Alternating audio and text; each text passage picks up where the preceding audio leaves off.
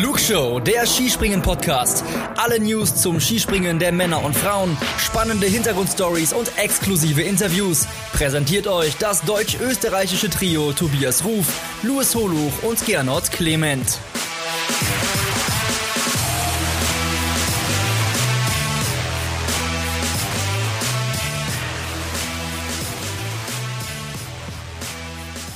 Hallo, liebe Skispringen-Fans, ich bin Tobias Ruf und begrüße euch zu einer neuen Folge der Flugshow. Und heute, wa was ist hier los? Sie sind alle beide da. Es waren Springen im Hinterzarten, also in Deutschland und es waren Skifliegen in Österreich.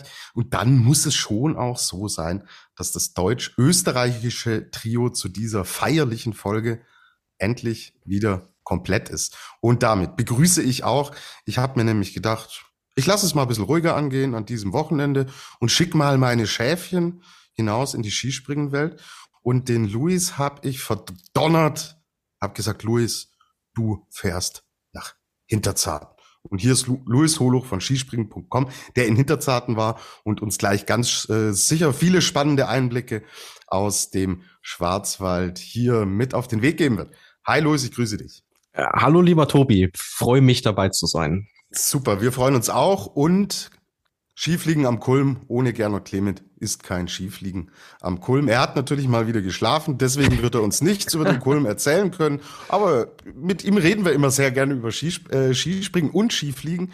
Und deswegen sende ich Grüße nach Österreich an Gernot Clement von Servus TV. Hi und Servus natürlich, Gernot. Grüße dich.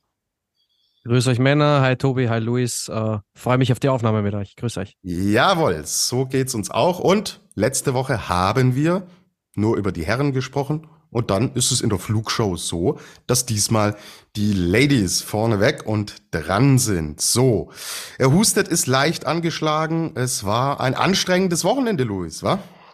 Äh, das kann man wohl sagen, ja, mit vielen unerwarteten Dingen, die auch passiert sind. Aber wie immer, äh, wenn man in Hinterzarten sein durfte, es war auch sehr schön. Ich habe die Zeit echt genossen, hat super viel Spaß gemacht. Und äh, ja, wer uns auf Instagram verfolgt, der durfte ja auch einiges an Einblicken erleben, hoffentlich. Mhm. Und wer es nicht tut, von dem, äh, dem können wir das jetzt hier, glaube ich, nochmal so erzählen. Nimm uns mal mit auf deine Reise, Luis. Wann ging's los? Ähm, wie äh, hast du dich vor Ort bewegt an der Schanze? Was hast du alles so getrieben und wie war's denn überhaupt? Hinterzarten ist ja jetzt ein bisschen, kommt ein bisschen anders daher. Ja, das ist, das ist völlig richtig und das ist eigentlich auch die, die, ja, die größte Änderung, die auch ich vor Ort wahrnehmen konnte. Ähm, jetzt endlich mal die neue Chance auch in, in voller Pracht und Schönheit und vor allem funktional zu sehen. Das war ja in den letzten Jahren leider Gottes nicht möglich, wie wir alle wissen. Ähm, und ich muss auch sagen, ich, alle, mit denen ich gesprochen habe, die haben ein sehr positives Feedback zur Schanze gegeben. Sie haben gesagt, es ist schön harmonisch, ähm, wenn auch nicht ganz einfach. Also man muss schon ziemlich, ziemlich gut springen, um auch äh, auf große Weiten zu kommen. Aber unterm Strich, gerade der Sonntag hat mir vom Wettkampf her sehr, sehr gut gefallen. Ähm, meine Reise begann am Donnerstag, auch wenn ich sagen muss, ich habe, glaube ich, so spät gebucht wie noch nie, einfach weil die Schneekontrolle ja so lange auf sich hat warten lassen. Erst am Dienstag und deswegen äh, war es doch relativ spontan, aber ähm, an sich ließ es sich auch am Freitag sehr gut an. Den habe ich dann ähm, größtenteils unter dem Trainerturm verfolgt, weil ich äh, eine relativ großzügige Akkreditierung hatte und einfach mal gucken wollte, wie gehen die Springerinnen denn mit dieser neuen Chance überhaupt um? Ähm, wie ist vor allem das Absprungtiming? Das, das interessiert mich an so einer Stelle eben. Und ich habe mich oben auch mit den Trainern austauschen können. Das war wirklich sehr, sehr cool. Habe auch mal so Einblicke bekommen, wie sich die Springerinnen eigentlich erwärmen, was ja doch so ein, so ein kleines Geheimnis auch ist.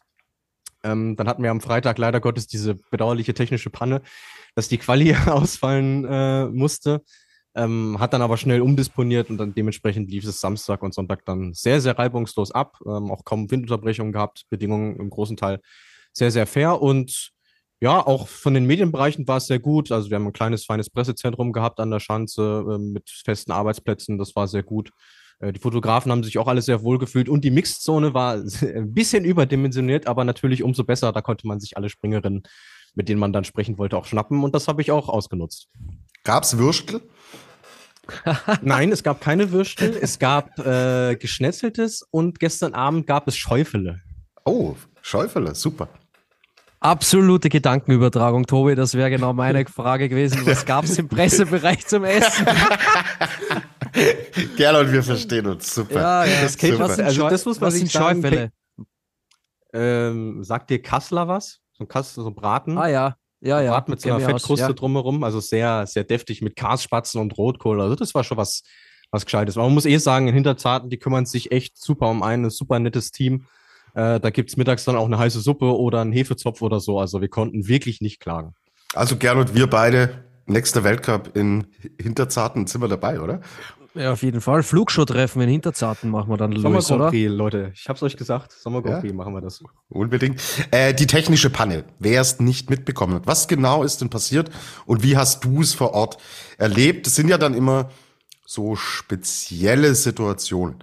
Ich selber saß in Ruppolding, als plötzlich der Strom weg war und da habe ich schon so gemerkt, okay, so kann es auch mal laufen. Nimm uns mit, wie hast du es erlebt? Äh, es war tatsächlich relativ ähnlich. Also was mich erstmal irritiert hat, ist, dass der, dass der Live-Ticker im Training schon arg langsam war.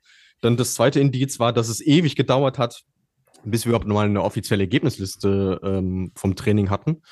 Und dann wurden alle schon ein bisschen stutzig, als es plötzlich hieß, die Quali wird um 15 Minuten verschoben. Dann wurde sie um 30 Minuten verschoben und als die ersten 15 Minuten abgelaufen waren, wurde dann abgesagt. Und wir alle nur so, oh, was ist jetzt? Und wir haben wirklich nur die Info bekommen, dass es halt technische Probleme beim äh, Datendienstleister Swiss Timing war. Ähm, und natürlich ist man mit den Kollegen äh, vernetzt und äh, von Gernot wussten wir ja auch, dass es am Kulm ebenso Probleme gab. Und deswegen habe ich mir schon gedacht, okay, das ist Ja. jetzt kein rein lokales Problem, was sich ja dann am Samstag auch gezeigt hat, als am Kulm äh, im zweiten Durchgang der Ticker gar nicht ging. Also zumindest jedes Mal, wenn ich geschaut habe. Ähm, und ja, das hat man dann über, über Nacht äh, aber äh, lösen können, auch wenn es dann erstmal so geheißen hat, hm, wenn das jetzt einmal passiert, wer sagt denn, dass es nicht ein zweites Mal passiert? Hm. Äh, So, so war es in Ruppolding auch. Ja. Da haben am Donnerstag schon alle geschwitzt, bevor es losging, weil da so eine Gefahr natürlich immer immer irgendwie mitgeht. Ähm, vielleicht noch noch abschließend zu den äh, äh, zu der neuen Anlage. Wie genau soll die denn jetzt eingesetzt werden? Also, du hast gerade schon Sommer Grand Prix mit ins Spiel gebracht. Ist da auch eine regelmäßige Trainingsmöglichkeit dann da? Ich meine, ohne Grund wird man die Schanze ja nicht umgebaut haben. Dann sollte man sie auch nutzen. Ja, das ist natürlich richtig. Ähm, der Grund, weshalb man sie überhaupt umgebaut hat, war einfach, dass das alte Zertifikat abgelaufen war und es vor allem im Winter echt so war, dass du gerade, wenn du schwierige Wetterbedingungen hattest, auf dem Turm halt kaum Platz zum Arbeiten hattest. Also es war halt auch ein Ries äh, Sicherheitsrisiko. Ähm, wie ihr vielleicht wisst, es gibt ja den Bundes- und Olympiastützpunkt Freiburg-Schwarzwald und dazu gehört Hinterzarten eben auch mit dem Adler Skistadion. Das heißt, ähm, es ist eine sehr beliebte Trainingsanlage, ähm, sicherlich jetzt auch praktisch für die deutschen Springer und für die Kombinierer. Ähm, aber auch die Franzosen und die Schweizer, die haben es ja auch nicht so weit darüber, ähm, wird das sehr, sehr regelmäßig genutzt. Ähm, sie haben jetzt diesen Winter auch noch ein paar Veranstaltungen und äh, ja, der Sommer Grand Prix ist natürlich eine feste Größe und ja eigentlich auch diese Institution, weshalb Hinterzarten überhaupt so bekannt ist in der Skisprungwelt. Wenn ihr euch dran erinnert, zu Hannawald und Schmitz Zeiten waren da 20.000 Menschen an der Schanze. Das ist nicht mehr ganz so, aber es ist immer noch ein großes Ereignis und der Sommer Grand Prix soll Ende Juli dann äh, stattfinden und ich kann wirklich jedem nur empfehlen, wenn er die Möglichkeit hat, fahrt da mal hin, ist echt ein cooles Event. Äh, Luis, ich hätte noch eine abschließende Frage zu, ähm, zu Hinterzarten zu dem Wochenende. Wie war es denn, was Journalisten angeht? Also hast du im Vergleich zu früheren ähm, beruflichen Einsätzen irgendwie das Gefühl gehabt, es waren mehr Journalisten da oder sogar weniger? Ähm, wie, wie war das ungefähr? Äh, es waren schon viele bekannte Gesichter da. Ähm, jetzt auch im Vergleich zu den letzten Saisons natürlich Corona-Weltcups, da war es sowieso ein bisschen dünn, was das Aufgebot angeht. Aber ähm, unser, unser Pressezentrum war schon gut voll, vor allem am Samstag. Ähm, haben sich die Kollegen natürlich auch den richtigen Tag ausgesucht, wenn man mal auf das Sportliche blickt. Ähm, aber ja, war, war, war ganz gut besucht. Die, die lokalen Medien natürlich hauptsächlich, also Badische Zeitung, vor allem der SWR war auch da. Ähm, ZDF ein ziemlich großes Aufgebot, also das war, das ließ sich ganz gut an da, ja. Merkst du denn da auch den Fortschritt, den man sportlich merkt? Das ist ja oft ein Indikator, äh, der, die Aufmerksamkeit der Presse, wie viele Leute da sind. Äh, doch, das würde ich definitiv schon so sagen. Und es war natürlich, gerade weil es jetzt der erste wirklich relevante Wettkampf auf der Schanze war, ein besonderes äh, Interesse da, weil man wirklich sehen wollte, okay, wird man jetzt dieses Image auch los? Weil Hinterzarten war in den letzten Jahren immer so dieses Synonym Pannenschanze. Und gerade deshalb war es natürlich schön für die Organisatoren, die sich da so ins Zeug gelegt haben, dass die Athletinnen alle gesagt haben, ey, coole Anlage, sowas sind wir vorher noch nie gesprungen auch. Und von daher ähm, war das war das wirklich sehr schön. Ich habe vor allem bei, bei, mir gemerkt, wenn die Leute sich mal nicht unsicher waren mit irgendwelchen Fakten, dann sind die mal erst zu mir gekommen, haben gefragt, hey, wie ist denn das äh, mit dieser Statistik oder so. Das war eine schöne Wertschätzung auch seitens der Kollegen. Absolut. Hast du dir mehr als verdient und natürlich auch erarbeitet. Ja, und Tipp, Tipp für alle Weltcup-Organisatoren, Organisatorinnen da draußen. Baut irgendwelche unglaublichen Pannen ein und beim nächsten Weltcup rennen die Leute euch die Bude ein. So kann es natürlich auch laufen. Gut, gehen wir aufs Sportliche. Und ja, du sagst es. Besser hätte es eigentlich dann auch nicht laufen können, dass den ersten offiziellen Wettkampf auf der umgebauten Schanze in Hinterzarten in Deutschland eine deutsche Skispringerin gewinnt. Katharina Althaus siegt vor Emma Klinitz und Abigail Strait. Kanada macht da weiter, wo man die ganze Saison schon angesetzt hat. Sie springt auf den dritten Platz und damit aufs Podium. Selina Freitag wird Fünfte, also rundum ein gutes deutsches Ergebnis. Wir haben noch Anna Rupprecht in den Punkten als 14. Juliane Seifert als 19. in den Punkten. Luisa Görlich 23. Pauline Hessler 25. und Pia Lilian Kübler wird 29. Josephine Laue hat es leider nicht ins Finale geschafft, aber das war jetzt mal sowas wie eine nationale Gruppe. Kann man das so. Also wir, wir kommen der nationalen Gruppe sehr nahe damit. Äh, das ist so, ja, und es wäre sicherlich noch mal ein ganz anderes Aufgebot da gewesen, wenn jetzt nicht ähm, ab dieser Woche parallel die Junioren-Weltmeisterschaften stattfinden. Deswegen hat man quasi alle geschickt, die mehr oder weniger so, so übrig geblieben sind, die quasi in diesem Zwischenbereich unterwegs sind. Ähm, aber ich finde, sie haben es alle, alle ganz gut gemacht. Ähm, unterm Strich, äh, Bundestrainer Maxim Mechler war auch sehr zufrieden. Ähm, vor allem äh, die Lilly Kübler hat sich sehr über ihre ersten Weltcup-Punkte gefreut, weil sie gesagt hat, hat sie jetzt schon so lange darauf hingearbeitet und bislang war ihr bestes Weltcup-Ergebnis eine Disqualifikation in Oberstdorf. Das möchte man natürlich auch nicht stehen haben. Ähm, hab dann nachher nach dem Wettkampf noch mit ihr gesprochen. Sie war super happy. Und ähm, ja, da hat man so gedacht, hey, Heimweltcup, äh, DSV-Damen, das war nicht immer die große Liebe, aber an dem Samstag war das wirklich ein tolles Ergebnis. Shampoo. Mhm. Das können wir definitiv so stehen lassen. Ja, äh, kommen, wir, kommen wir zu Österreich, Gernot, und schon ein bisschen überraschend, 13. Platz Eva Pinkelnick. Mhm. Jetzt, ist die, jetzt sind wir in der Krise, oder? Also das ist ja, geht doch gar nicht. Ah, bitte. Ein schlechter Tag hat jeder mal, das wissen wir alle. Äh, Du hast selber vor der Aufnahme gesagt, äh, Tobi, heute ist nicht dein allerbester Tag. Also richtig, soll schon mal richtig. vorkommen. Sie hat ja dann, sie hat ja dann am Sonntag gezeigt, ähm, alles in Ordnung, war nur ein kleiner Ausrutscher. Äh, sie hat ihre sieben Sachen, wie man so schön sagt, beisammen und hat dann am, am Sonntag äh, zurückgeschlagen. Also nichts passiert und auch muss man ja auch dazu sagen, im Gesamtweltcup auch nichts passiert, weil äh, ich glaube, Katharina Althaus ist dann am Sonntag, wenn mich nicht alles täuscht, 14. geworden. Ähm, also im Endeffekt gleicht sich dann wieder aus über, über beide Tage. Absolut, absolut. Und Thema Gesamtweltcup, ich denke, da wird Katharina Althaus auch nicht mehr realistisch hinblicken. Äh, die Geschichte mit dieser konstant starken Eva Pinkelnick ist mehr oder weniger auserzählt. Aber es gilt natürlich jetzt in Richtung Weltmeisterschaft, sich in Form zu bringen. Und gerade was das Thema ähm, Normalschanze angeht, da ist Katharina Altos wirklich gut und wirklich stabil und ja, ich glaube, wir müssen sie da und in vielen anderen Wettbewerben definitiv im Kampf um sogar die Goldmedaille voll auf dem Zettel haben. Also Louis, sehr stabil, auch bei ihr kann dann mal so ein 14. Platz äh, passieren, in Anführungsstrichen. Aber insgesamt ist das ganze System ähm, voll da. Und ja, Deutschland hat eine absolute Spitzenspringerin und mit Selina Freitag im Hintergrund. Das sind für mich, wir kommen später zu den Herren, eigentlich die zwei einzigen Medaillenkandidatinnen, die ich gerade so wirklich auf dem Zettel habe. Mhm, würde ich mich mit anschließen. Vor allem, ähm, es wissen beide sehr gut, welche Stellschrauben sie an ihren Sprüngen äh, zu drehen haben. Also ich habe ja mit Katar nach dem äh, Wettkampf am, am Samstag auch gesprochen, weil, weil ich das so spannend fand. Dieser Qualisprung, der war jetzt nicht so wirklich berühmt und dann habe ich sie gefragt, ähm, ob sie denn damit gerechnet hätte, dass sie dann äh, tatsächlich A aufs, aufs Podium springt, B gewinnt und dann so deutlich gewinnt, weil wenn ihr euch den Vorsprung anschaut, 21,2 Punkte, das ist schon eine ziemliche Welt auf der äh. Schanze. Um, und da hat sie einfach gesagt, ja, das, das sind nur Kleinigkeiten, die du an dem Sprung verändern musst und dann funktioniert es halt. Und dann wollte sie am Sonntag einfach es noch ein bisschen besser machen. Das ist dann ne, nach hinten losgegangen. Also im Prinzip ja umgekehrt das Wochenende wie Eva Pinkelnick, wobei ich bei Eva noch dazu sagen würde, die hat am äh, Samstag zumindest im ersten Durchgang auch echt Pech gehabt mit den Bedingungen. Also es war super ungünstig für sie, da konnte sie gar nicht mehr draus machen. Ähm, aber wie sie dann zurückgeschlagen hat am Sonntag, das spricht einfach für sie als, als Sportlerin, als Charakter. Mhm, absolut. Ja, zwei Medaillenkandidatinnen sehe ich im Moment auch bei Österreich. Also Chiara Kreuzer, in Richtung Gold sehe ich sie nicht, aber sie pirscht sich ran und da kann schon was gehen. Also das da mal vielleicht eine bronzene, eine silberne. Du weißt, jede Seite hat bei einer WM sogar drei Medaillen, Gernot.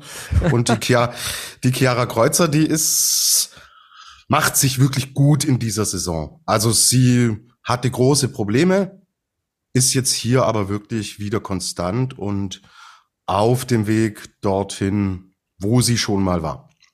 Ja, und das hat sie auch selber gesagt äh, in mehreren Interviews, dass sie in, in der letzten Zeit, in der Vergangenheit mit körperlichen Problemen äh, auch zu kämpfen hatte. Aber ähm, was ich bei ihr so bemerkenswert, so beeindruckend finde, ist, wie sie sich einfach auch so, so kontinuierlich, Step by Step, ja, ähm, gesteigert hat, reingearbeitet hat in, in diese Saison. Und ähm, ich finde, sie, sie, sie hat sich das mehr als verdient und sie ist im Moment, das mu muss man auch ganz klar so sagen, du hast das eh schon angesprochen, Tobi, hinter Eva Pinkelnick die Nummer zwei.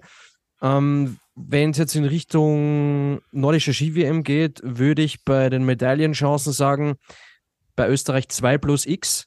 Ähm, ja. das, X das X würde ich im Moment noch der Sarah Marita Kramer geben, bei der man ja ähm, vor dem Wochenende jetzt in Hinterzarten gesagt hat, okay, es läuft nicht nach Wunsch, ähm, sie ist körperlich nicht da, wo sie gerne sein möchte. Und deswegen geben wir jetzt ihr mal die Zeit, dass sie an sich arbeitet, dass sie trainiert, ähm, dass sie vielleicht auch mal ein bisschen zur Ruhe kommt ähm, und ähm, ihr einfach, ihr einfach die, die, die Zeit gibt. Und ich glaube, auf dem Zettel haben muss man sie trotzdem. Äh, ich glaube, das wäre wär, wär doof von unserer Seite, wenn wir die Gesamtweltcup-Siegerin des Vorjahres plötzlich ähm, nicht mehr auf dem Zettel haben für eine Medaille.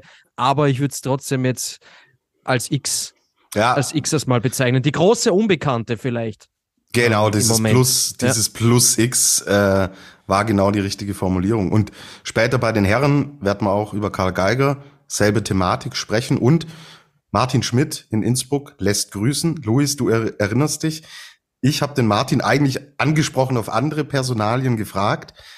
Ist es denn genau diese Option, auch vorne WM, wenn man weiß, Gesamtweltcup spielt keine Rolle, wenn es nicht so läuft, punktuell Pausen zu machen?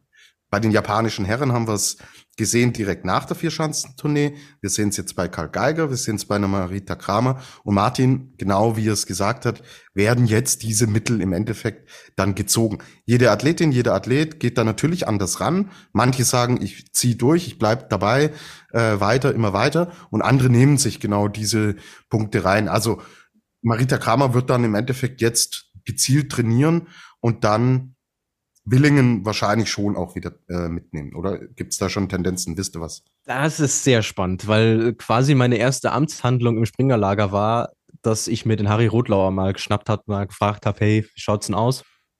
Und ähm, er hat schon große Augen gemacht, als ich gesagt habe, hey, ihr habt in eurer Presseaussendung äh, geschrieben, dass äh, Sarah Marita Kramer eine zumindest einwöchige Wettkampfpause einlegt. Okay. Ich bin sofort über dieses Wort zumindest äh, mhm. gestolpert. Da meinte er nur suffisant, ja, haben wir es eh, haben wir es eh genau genug geschrieben, so. Und deswegen wäre ich mir nicht so sicher, dass wir sie nächste Woche dann äh, tatsächlich sehen, weil dieser Wiedereinstieg auch auf der Schanze schon ähm, ziemlich tricky werden könnte auch. Aber äh, ich gebe Gernot auf jeden Fall recht, dieses Plus X ähm, trifft es für mich ziemlich auf den Kopf. Und zu Chiara Kreuzer möchte ich noch sagen, es war super spannend an dem Wochenende zu beobachten, ähm, wie sie einfach ruhig ihr Ding macht. Weil, wenn ihr euch das anschaut, dieser ganze Medienauflauf, alles stürzt sich auf Eva Finkelik und die Chiara, die kann einfach ihr Ding machen, fühlt sich aktuell super wohl, ein Sprung läuft wie der andere und dann äh, ist der Weg ähm, zu einem möglichen Edelmetall. Und ich meine, es gibt ja zwei Einzelwettbewerbe bei der nordischen Ski-WM ähm, durchaus geebnet. Und ich finde, dass das irgendwie auch ein cooles Bild ist, weil die zwei ja beste Freundinnen sind. Ne? Also irgendwie pushen sie sich ja gegenseitig äh, und, und, und spornen sich irgendwie gegenseitig zu Höchstleistungen an und freuen sich dann immer über die Leistung der anderen. Ähm, also das finde ich, find, find ich cool einfach, dass die zwei da gerade so, so performen. Das haben sie sich verdient. Ja, ähm, gehe ich mit und ist schon auch wichtig. Also, dass Eva Pinkelnick diesen Druck dann auch nicht ganz alleine tragen muss, wenn das Plus X nicht so aufgeht, wie, wie wir es uns natürlich für Marita Kramer wünschen würden, dann ist sowas schon auch wichtig. Stichwort Teamdynamik. Man sieht es in Deutschland. Katharina Alters ist auch stärker und stabiler mit einer stärkeren Selina Freitag geworden. Lässt sich so nicht mehr von der Hand weisen. Und das sind dann natürlich äh, Mechanismen, die wir auch im kanadischen Team zum Beispiel sehen. Es ist immer, äh, es macht's immer leichter, wenn äh, ein gewisses Team da ist und, und man nicht äh, als Einzelkämpferin oder Einzelkämpfer unterwegs ist. Ja, äh, zu Willingen möchte ich schon nur noch ganz kurz sagen, äh, es wäre schon sehr schade, wenn die Sarah Marita Kramer gerade in Willingen jetzt nicht dabei wäre, ähm, weil wir alle wissen, was die auf Großschanzen zeigen kann. Und ähm, mein wirklich Selbstvertrauen, glaube ich, holt man sich auch nur im Wettkampf. Und ähm, ich fände es schon cool, wenn eine mit, mit solchen äh, Fliegerqualitäten äh, wie Sarah Marita Kramer da auch dann äh, mit dabei ist in, in Willingen. Ich würde es mir auch wünschen, vor allem äh, muss ich ja das Starterfeld an diesem Wochenende nur mal anschauen. Es ist halt sehr ausgedünnt, dadurch, dass parallel die JWM ist. Da fehlen doch schon einige Namen auch aus der Weltspitze und dann wäre jede Springerin, die in Willingen da mit dabei ist, äh, natürlich umso wertvoller, weil ansonsten springen wir dann wie am Sonntag wieder eine Quali, wo nur eine ausscheidet. Das ist auch irgendwie ein bisschen, bisschen doof. Genau, richtig. Wird langsam System. Ob Marita Kramer Bock auf Willingen hat, anhand des letzten Jahres, okay. Lassen wir mal dahingestellt. Aber wenn man vom Pferd fällt, wieder aufspringen ouch. und ouch, weiter geht's. Äh, binden wir erstmal das Sportliche. Wir haben noch jede Menge Fragen, da gehen wir gleich drauf ein. Aber ich will unbedingt hervorheben die Teamleistung der Japanerin. Und die hat mich in diesem Kollektiv schon echt überrascht. Also Gehen wir rein. Wir haben am Samstag vierte Sarah Takanashi, siebte Yuki Ito, neunte Yuka Seto.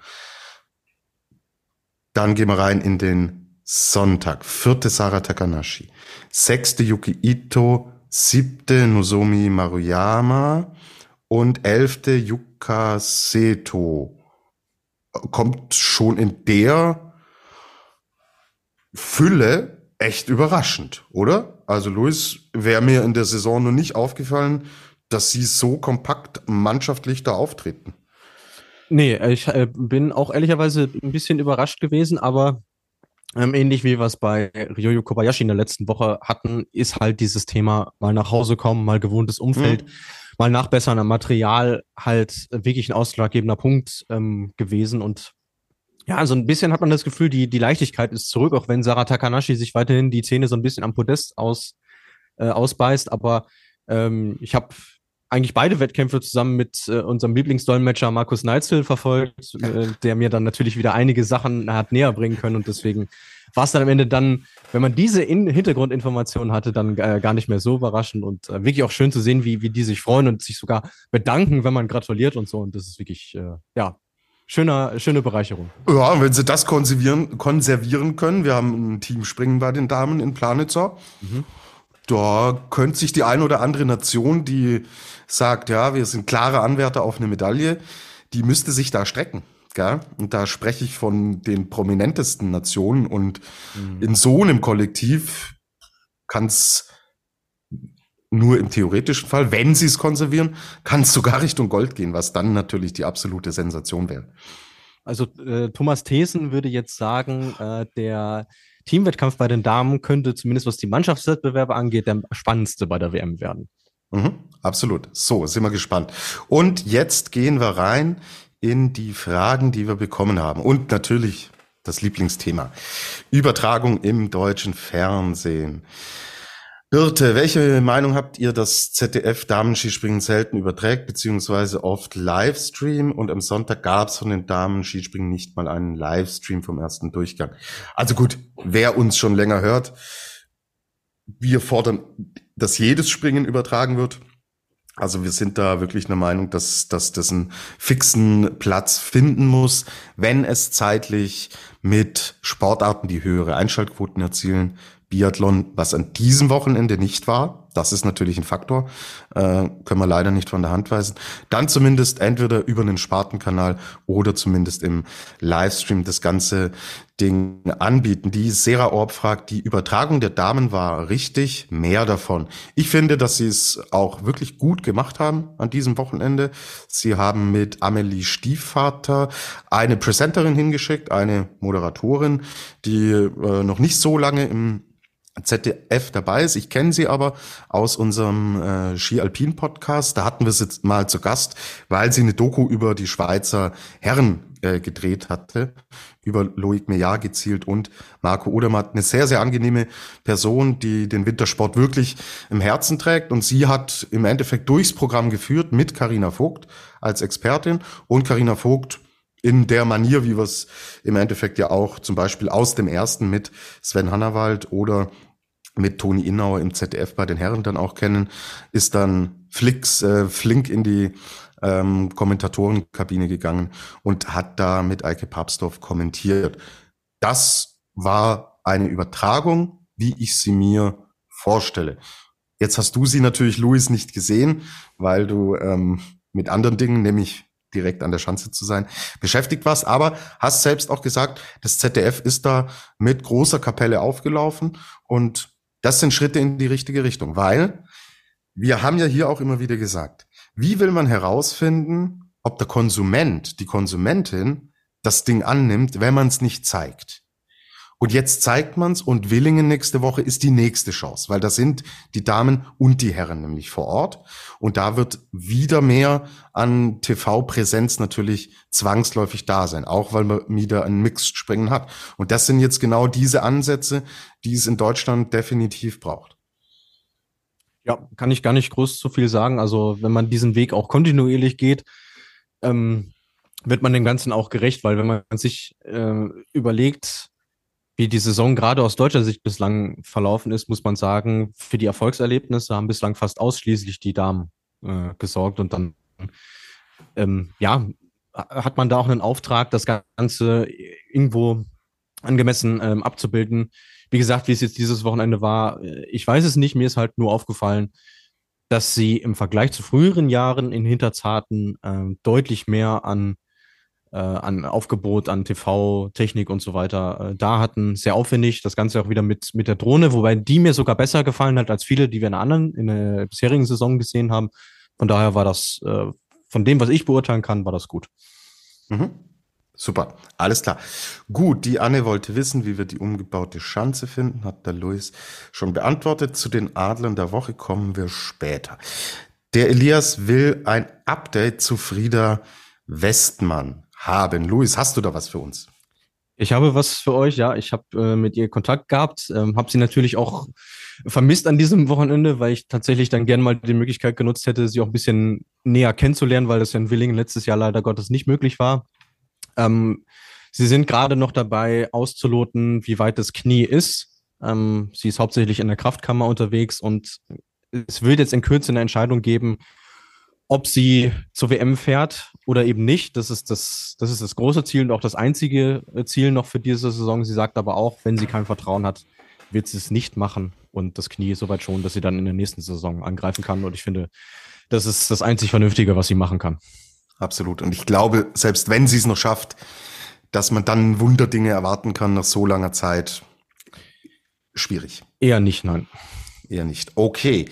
Der Lugika, wann rechnet ihr mit einem Einstieg von Sophie Sorjak, die den Nationenwechsel ja vollzogen hat und jetzt Kosovarin, äh, also was heißt Kosovarin ist, sie springt für den Kosovo, ähm, in den Weltcup oder braucht sie noch FIS-Punkte? Wie ist da der, der aktuelle Stand? Also FIS-Punkte braucht sie nicht, die hat sie ja schon. Genau, die nimmt man dann auch mit. Also Richtig, ja. Nationenwechsel bedeutet nicht, ich äh, starte wieder bei Null. So. Genau. Also du bist keine neue Person in dem System, sondern nur deine Flagge hat sich geändert, um das mal so salopp zu formulieren. Ja. Ähm, ja, Weltcup ist diese Saison nicht mehr, also gar keine internationalen Wettbewerbe, weil es einfach diese Sperrfrist gibt vom Internationalen Skiverband. Das heißt, sie dürfte frühestens im Sommer dann starten und Weltcup dann eben, wie gesagt, frühestens äh, nächsten Winter dann. Aber da gehen wir mal schwer von aus, dass wir sie dann wieder sehen werden. Mhm. Super.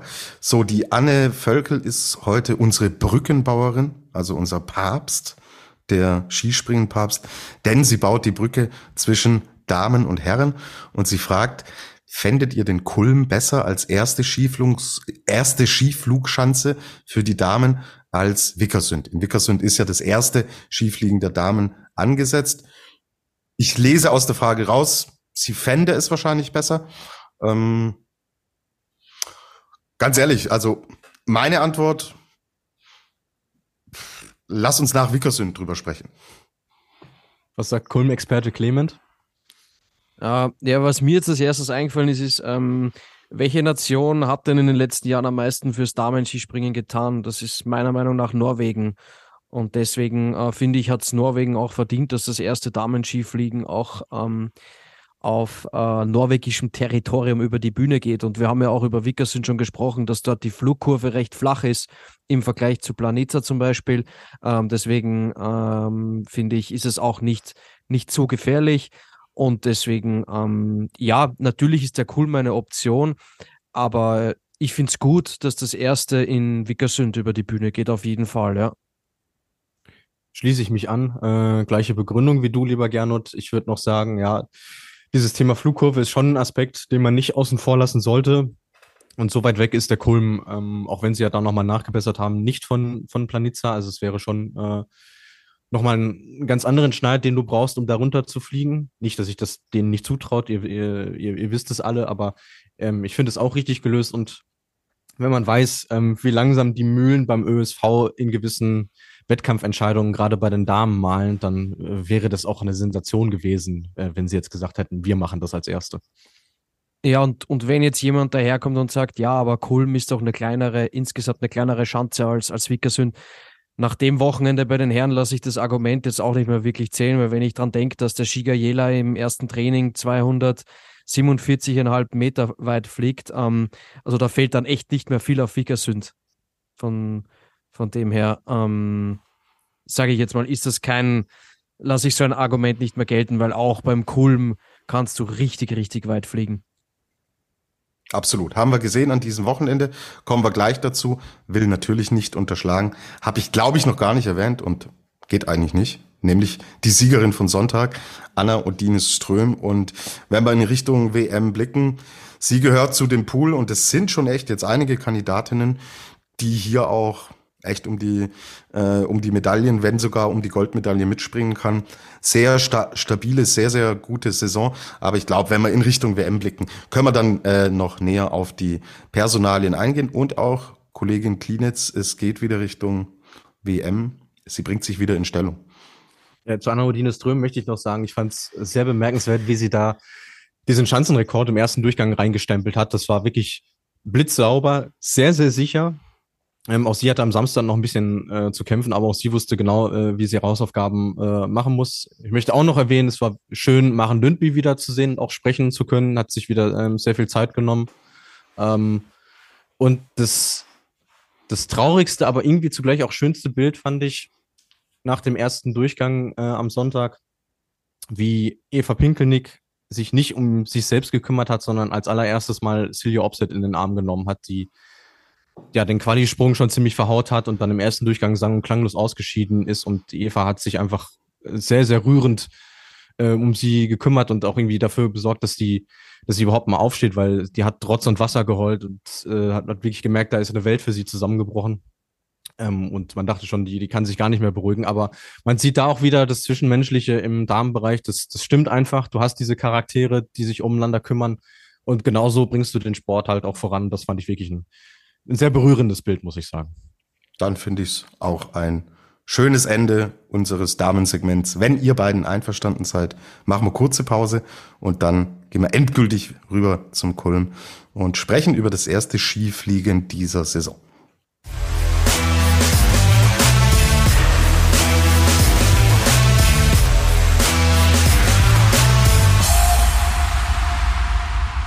Wir sind zurück bei der Flugshow und jetzt geht's um Skifliegen und auch hier hatten wir glücklicherweise jemanden vor Ort. Nicht ganz so lange, nicht ganz so umfangreich, aber es war sehr spontan und plötzlich hat sich der Gernot vom Kulm gemeldet. Wie kam es denn zustande, mein Lieber? Ja, es kam sehr kurzfristig zustande. Also ich wusste schon im Vorhinein, dass ich am Wochenende, Samstag, Sonntag, für die beiden Wettkämpfe ähm, äh, den Highlight-Kommentar machen darf für, für Servus TV und das aber von Salzburg aus. Und ich habe mir halt gedacht, hm, schade, ich würde das gerne ein bisschen miterleben, die Stimmung vor Ort und ähm, ja, wie es einfach so dort ist beim, beim Kulm. Ich war zwar schon mal dort, wie wir ja hier im Podcast wissen, aber das liegt schon weit, weit zurück und ähm, böse Zungen behaupten, ja, ich hätte da damals nur geschlafen.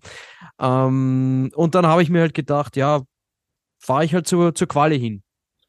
Und genau, konnte dann eh über meinen Arbeitgeber auch eine, eine Akkreditierung äh, bekommen und habe das als so eine Art Recherchetag einfach genutzt, weil ähm, man doch in der Qualifikation schon gesehen hat, okay, wer kommt besser, wer kommt schlechter äh, mit der Schanze zurecht. Und genau, bin dann da hingefahren und ähm, muss echt sagen, also vor Ort alles tiptop organisiert. Es, man muss natürlich auch betonen, dass am Freitag nicht der große Andrang war. Äh, Freitag war nur die Qualifikation. Aber was schon von Anfang an spürbar war, ist, dass die dort echt Bock haben auf dieses Großereignis im nächsten Jahr. Äh, ist ja die, die Skiflug-WM dann das erste Mal seit 2016 wieder am Kulm. Äh, ein sehr großes Festzelt auch für Fans aufgebaut. Ähm, also da hat man sich wirklich, wirklich was dabei gedacht und ich glaube auch, dass der Kulm ähm, nach diesem Wochenende auf dem besten Wege ist, da auch wirklich ein, ein guter, guter Organisator zu sein jetzt im, im, im nächsten Jahr. Also ich war, ich will jetzt nicht sagen schwer beeindruckt, aber es war echt ein, ein gelungen, was ich dort so erlebt habe, ja.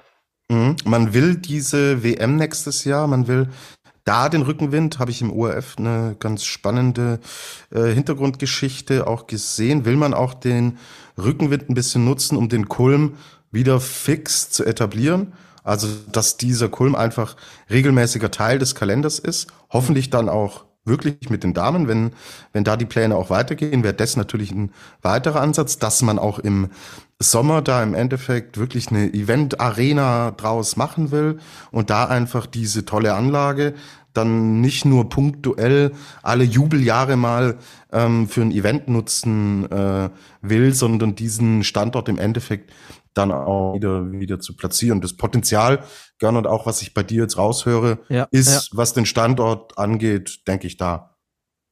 Ja, und ähm, wenn wir zurückdenken an die, an die 90er, also was der Kulm damals für eine Bedeutung hatte fürs, fürs Skispringen. Ähm, ich war, ich kann mich zwar an das damals nicht mehr erinnern, 1996, als der Andy Goldberger dort äh, Skiflugweltmeister wurde, aber was da los war, da waren ähm, weit über 50.000 Zuschauer.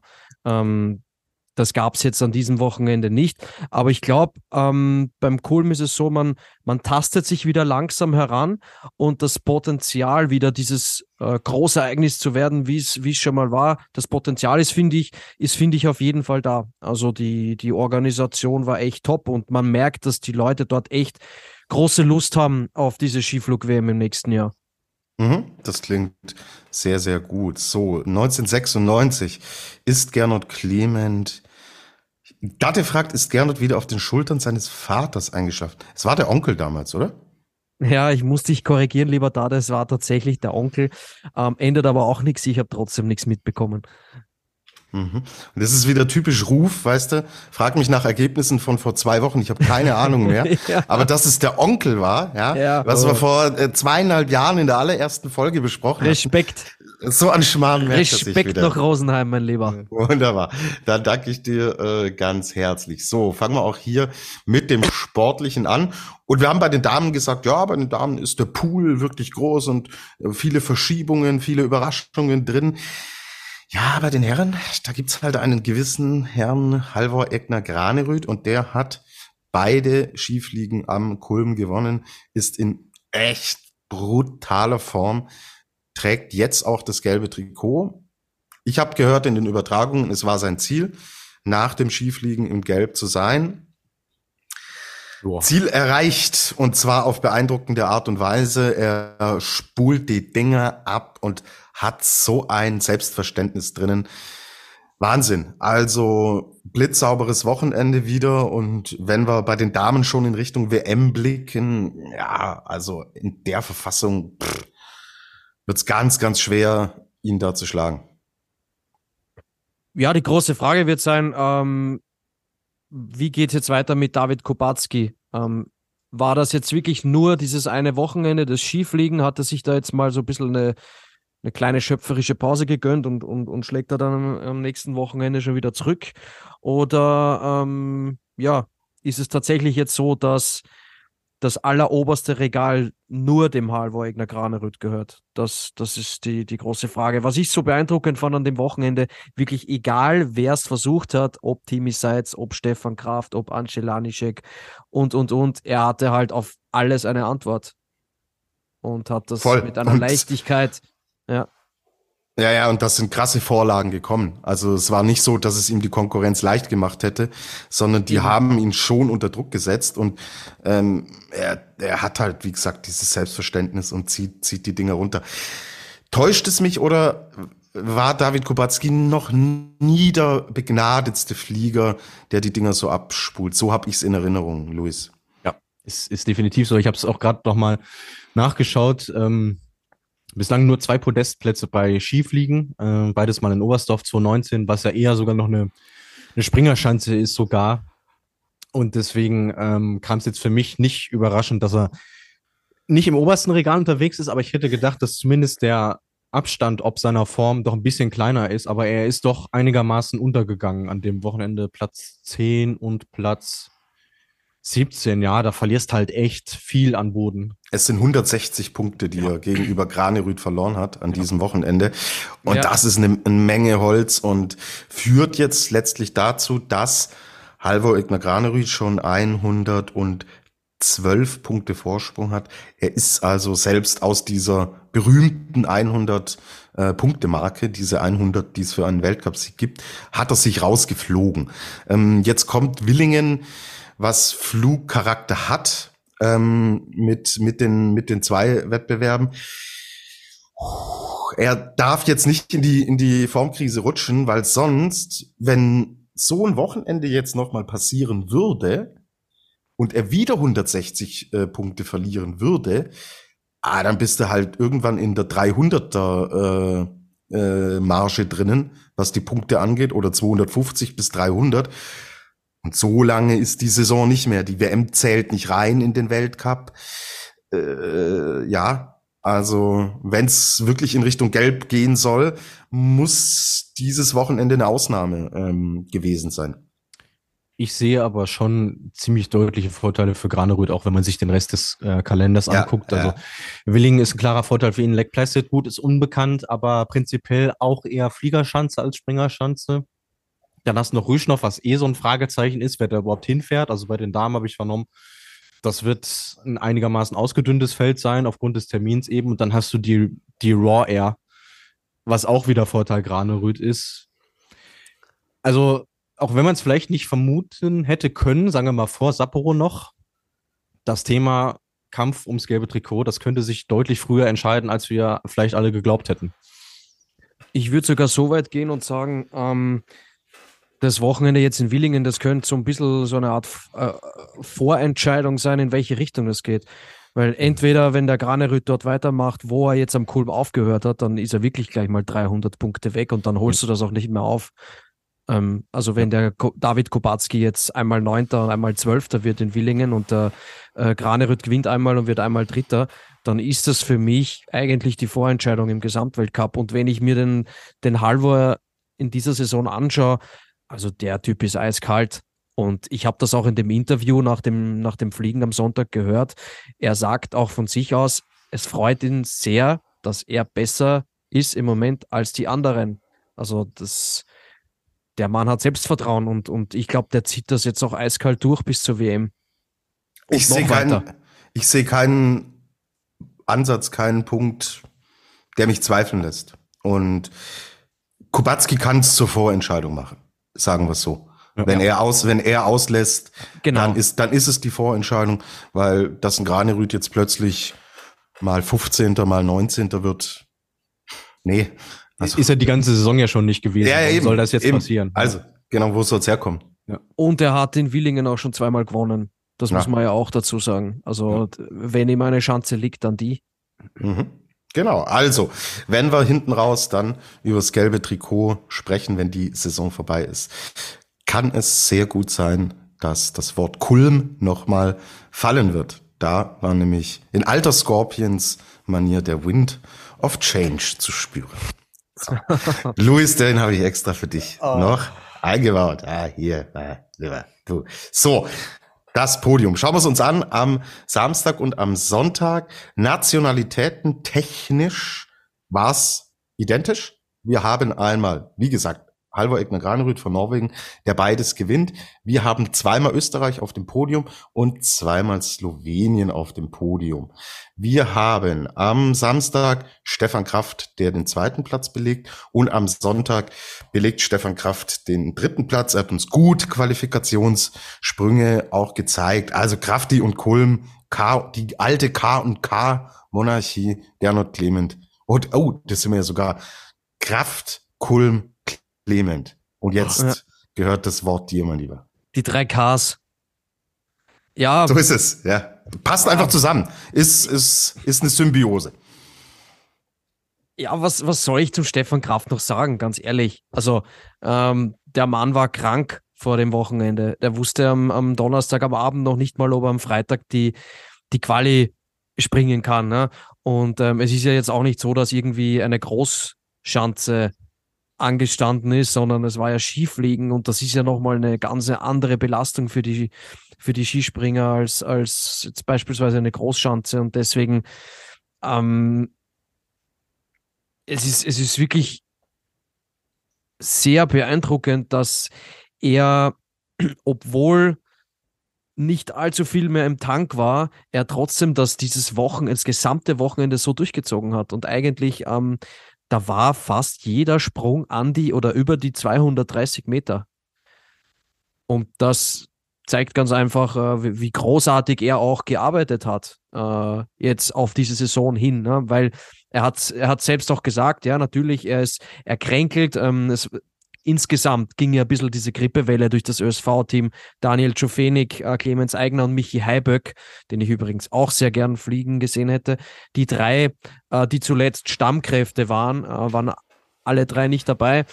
Ähm, und, und dass der Stefan Graf das dann wirklich so, so du, äh, durchzieht und das, ja, Shampoo kann ich da nur sagen und auch brutal wichtig ähm, für, ja, ich muss fast schon sagen, für die ganze Nation, dass es da halt einen gibt, der dann auch zweimal am Podest landet und das ganze Wochenende noch schöner macht. Ne?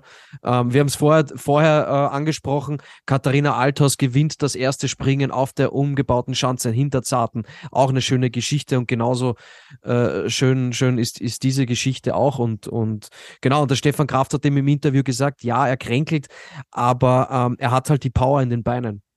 Äh, mhm. so, so großartig darauf hingearbeitet und ähm, ja, ganz, ganz stark. Und ich habe es eh auch im, in meinen Highlights auch gesagt, Kulm und Kraft, das passt ganz einfach. Er hatte das letzte, das letzte Fliegen vor drei Jahren dort auch gewonnen und ähm, ich glaube, äh, wenn es vielleicht das Wochenende in Rüschenhof gewesen wäre, hätte er gesagt, du, ich bleibe im Bett liegen und kuriere mir meine Erkältung aus. Aber am, am Kulm, das lässt sich, das lässt sich der Kraft nicht nehmen, nein.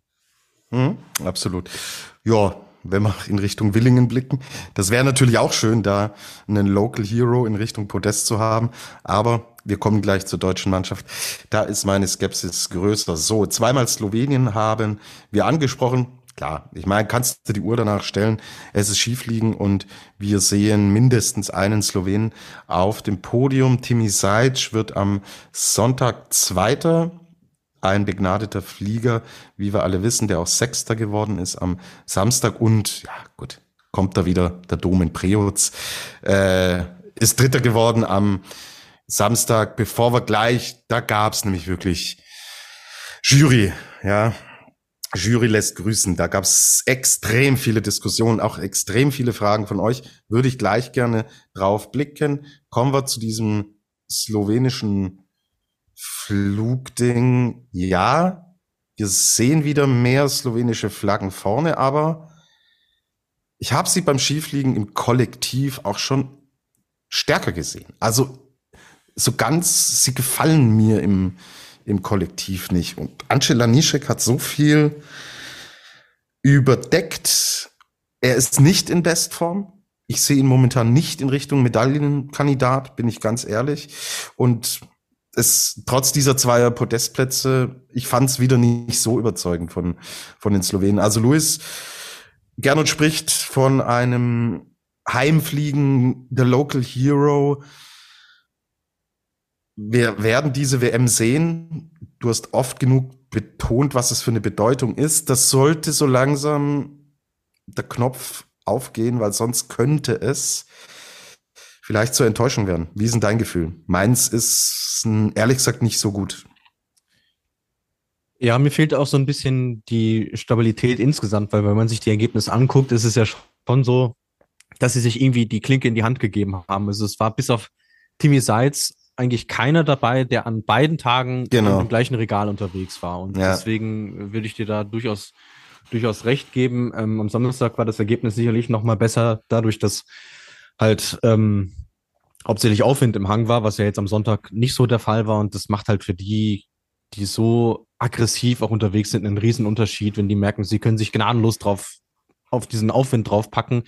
Oder eben am Sonntag, sie sind halt auf der Suche und dann geht's halt frühzeitig zu Ende so. Und deswegen, ja, bin ich bei dir. Das ähm, können sie allesamt besser. Mir hat Lanischek an diesem Wochenende auch nicht, nicht gut gefallen. Ich habe auch so den Eindruck gehabt, dass das, dass das Setup, was sie alle gewählt haben, doch sehr aggressiv ist, weil man gesehen hat, wie, ja, wie, wie steil ihre Ski teilweise am Ende des Fluges wurden. Und das hat ihnen halt die wertvollen Meter auf Strecke halt gekostet. Und das war bei wirklich fast allen so. Und deswegen, ähm, ja, man sagt zwar immer, man kann sich die Form beim Skifliegen nicht holen. Bei den Slowenen ist das schon so ein Sonderfall, aber der große Durchbruch war es jetzt nicht an dem Wochenende. Ja. Absolut. Bleiben wir jetzt mal bei dieser Thematik Domen Preutz, weil es auch so ein bisschen den Übergang zur deutschen Mannschaft ähm, schafft. Also am Samstag, er geht mit der Startnummer 17 rein in dieses Fliegen, sind ja nur 40 mit dabei beim Skifliegen, fährt aus Luke 8 an, fliegt 236 Meter.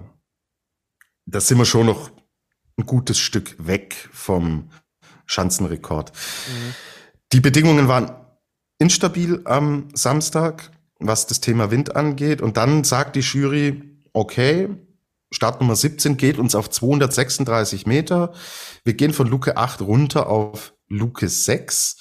Und das führt am Ende dazu, dass bis auf Shigayela, Daniel Andretande hat es auch noch ganz gut gelöst. Die hatten auch bessere Bedingungen, aber dass es da schon einige dann dadurch wirklich benachteiligt waren. Also das, wie setzt ihr? Ich sehe es so.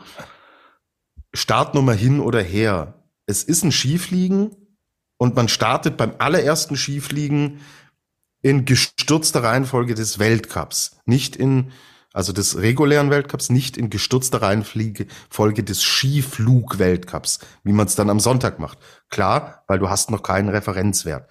Und das haben auch die Deutschen gesagt, die davon wirklich auch äh, benachteiligt waren, dass ein Domen Preutz, wenn er gute Bedingungen hat, ein sauguter Flieger ist. Das sollte auch die Jury wissen. Ja, definitiv. Also ich ich habe die Diskussion dann nur am Rande mitverfolgt, weil wir halt ähm, ja parallel ja auch ähm, unterwegs waren. Aber es ist schon ziemlich, ziemlich auffällig gewesen. Wobei ich sogar sagen würde, die Wurzel des Übels begann eigentlich schon am, am Freitag im Training, wo dann plötzlich teilweise Flug-Rookies an und über die 230 Meter geflogen sind, wo du dich dann fragst, was ist hier eigentlich los? Das kann irgendwie eigentlich auch nicht sein, aber du merkst halt, wie sensibel dieser Sport ist. Und dafür war dieser Wettkampf echt ein Paradebeispiel. Natürlich potenziert sich das auf der, auf so einer großen Schanze dann eben.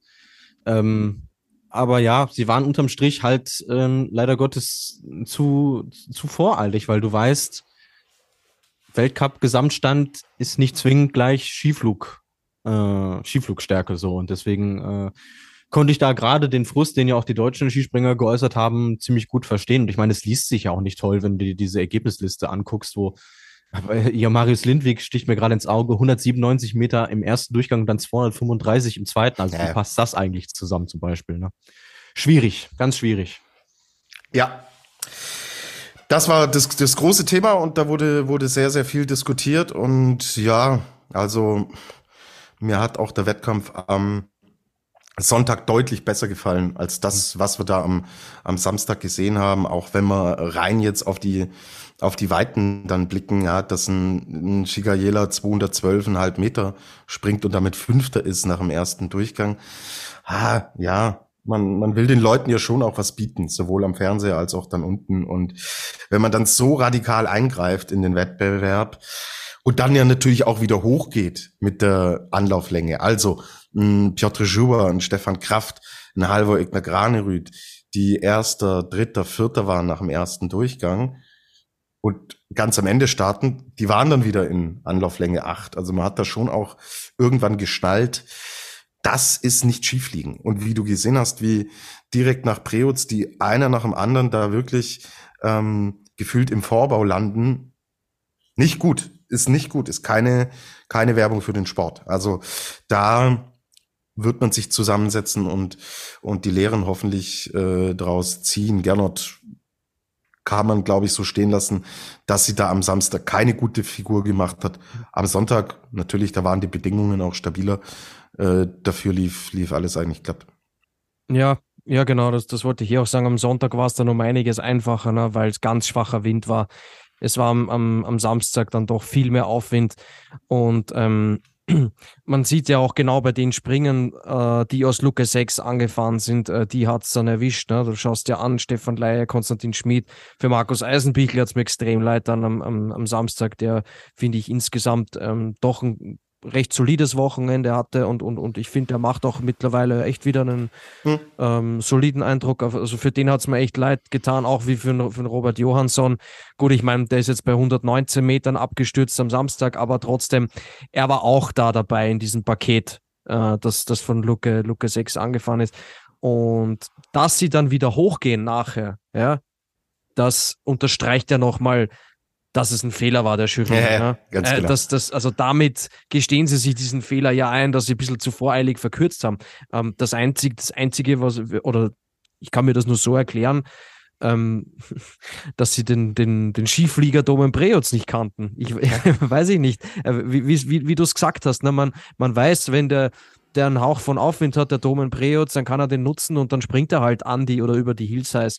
Ähm, und, und ja, sehr schade, weil so ist es echt ein, ein bisschen ein, ein, ein verzerrtes Bild und, und ja, mit den Looken, das ist natürlich dann immer schwierig, auch für den Zuschauer, weil ich kann mich erinnern, auch am, am, am Sonntag war es dann so, dass dann der, der Manuel Fettner springt da 235 Meter, ähm, ist dann aber am Ende, ich glaube, Fünfter nach dem ersten Durchgang, während der äh, Stefan Kraft auf Platz zwei ist mit zwei Metern weniger. Ne?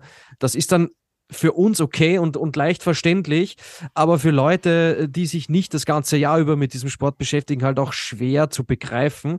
Äh, und, und, und für mich war es dann auch schwer im, bei meinen Highlights, ähm, das möglichst einfach zu erklären, ja. warum jetzt ein Granerüt mit 234,5 in Führung ist und nicht ein Manuel Fettner mit 235. Ähm, ja. Das, ja, das bringt halt unser, unser Sport so, so, so mit sich, ja es ist dann halt in dem Fall auch ein, ein, regulatives oder bürokratisches Problem sogar, weil ja die Regeln explizit sagen, du, die Jury muss sich bei 95 Prozent erreichter Hilfsize zusammensetzen. Und dann ist in der Regel halt die Folge, man verkürzt. Und ähm, ja, jetzt kann man sagen, okay, sie haben sich in ihre eigenen Regeln gehalten. Ja, aber steht das Wohl des Wettkampfes, so pathetisch möchte ich es mal formulieren, dann nicht an erster Stelle so. Und da würde ich schon sagen, ja, du bist dann äh, hast du dann die, die Verantwortung, Und ähm, klar, jetzt, jetzt wird von allen Seiten draufgehauen, aber zumindest muss man sagen, ja, ja, sie haben ja dann reagiert, weil wir haben auch oft genug schon Springen gesehen, wo sie es halt einfach weiter haben laufen lassen und alle sich gefragt haben, was gucken wir hier eigentlich gerade so gesehen. Sie haben es irgendwo verschlimmbessert, aber zumindest haben sie ihre Lehre draus gezogen. Ja, das, das Ding ist aber auch, finde ich, dass gerade beim Skifliegen ähm, wirkt sich das ja noch krasser aus, ne? weil ähm, die, die, die, ich sage jetzt mal, ob man jetzt äh, der eine springt 220 Meter und der eine, der vielleicht einen schwächeren Wind hat, der springt gleich mal um 20, 30 Meter kürzer. Weißt du, was ich meine? Also da ist die Differenz nochmal noch mal um einiges größer als wie zum Beispiel bei einer Großschanze. Und jetzt äh, verglichen Giovanni Bresadola, der unmittelbar nach Domen Preoz geflogen ist, also der hatte um einiges weniger Aufwind als, als Domen Preoz. Und ich finde, da hätte man schon vielleicht nochmal eine Minute warten können, äh, ob eine Tendenz erkennbar ist, okay, wird der Wind etwas schwächer und dann könntest du auch in der gleichen Luke bleiben. Ich war nicht dabei, ähm, sie werden sich was dabei gedacht haben. Es ist halt leider schief gegangen. Genau, okay, gut. Ich glaube, dann haben wir da alles zu gesagt. Die Anne hatte gefragt, die Paula hatte gefragt und die Sarah, was wir davon halten, ob wir das fair fanden. Ja, fragwürdig würde ich es dann so mal bezeichnen. Ja, die Deutschen, da hatten wir jetzt schon ein paar Namen hier in den Ring geworfen. Also Konsti Schmid, Stefan Laie. Ja, das war sicher unglücklich, aber das ganze Wochenende war nichts von den beiden. Also das ist jetzt nicht nur auf diese Juryentscheidung zurückzuführen, dass es da nicht wirklich gelaufen ist. Markus Eisenbichler, ja, gefällt mir auch. Also da kommt, ohne die ganz großen Sprünge zu machen, kommt schon sowas wie eine, eine Stabilität dann auch wieder zurück, was dann auch dazu führt, dass er trotz dieser schwierigen Bedingungen dann auch noch auf den elften Platz geht nach diesem ersten Durchgang aus Luke 6 mit 200,5 Metern. Also, sorry Leute, wenn wir über Show, Spektakel und was Schiefliegen eigentlich per DNA mit sich bringt, sprechen und dann einen elften Platz auf 200,5 Meter haben, da sehen wir schon, ähm, was das Ganze angerichtet hat. Aber Insgesamt also ist er dann, ist er dann in diesem Wettbewerb Achter geworden. Am Sonntag ist er Fünfter geworden. Und ja, die Paula schreibt es und das ist ehrlich gesagt auch mein Eindruck, dass, sorry, Andy Wellinger derzeit wirklich der konstanteste deutsche Springer ist. Und ja, er stabilisiert sich auch. Also es, früher hat man zwei von äh, vier Sprüngen, also 50 Prozent waren richtig gut. Er, er, er drückt die Quote hoch in Richtung 75 Prozent an einem Wochenende sind gut und ähm, deswegen gut. Er ist Vierter geworden am Sonntag.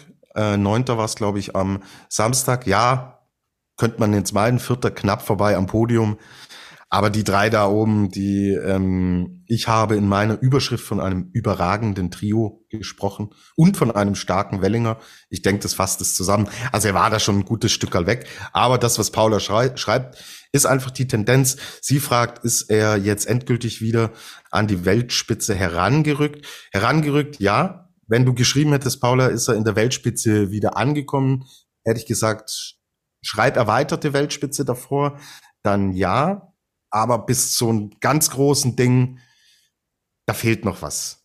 Aber wir wollen natürlich die positive Entwicklung schon hervorheben und die, ähm, finde ich, passt, passt bei Andy Wellinger. Und wenn wir blicken in Richtung WM, wenn wir blicken in Richtung Mixed Team, wenn wir blicken in Richtung äh, Mannschaftsspringen auch bei den Herren, ist er der, der nicht auslassen darf, weil den brauchst du momentan in der Form. Karl Geiger das ist unser Plus X. Ja, also Marita mhm. Kramer ist, ist das österreichische X und Karl Geiger ist das deutsche X. Der war nicht dabei, genau wie äh, Philipp Raimund. Da hatte der Jonas auch gefragt, die Johanna hat gefragt, wie findet ihr, dass Karl Geiger und Philipp Raimund nicht da waren und trainiert haben? Die haben in Oberstdorf einen Trainingsblock eingelegt. Da war auch Bundestrainer Stefan Horngacher, also der war auch am Kulm nicht mit dabei.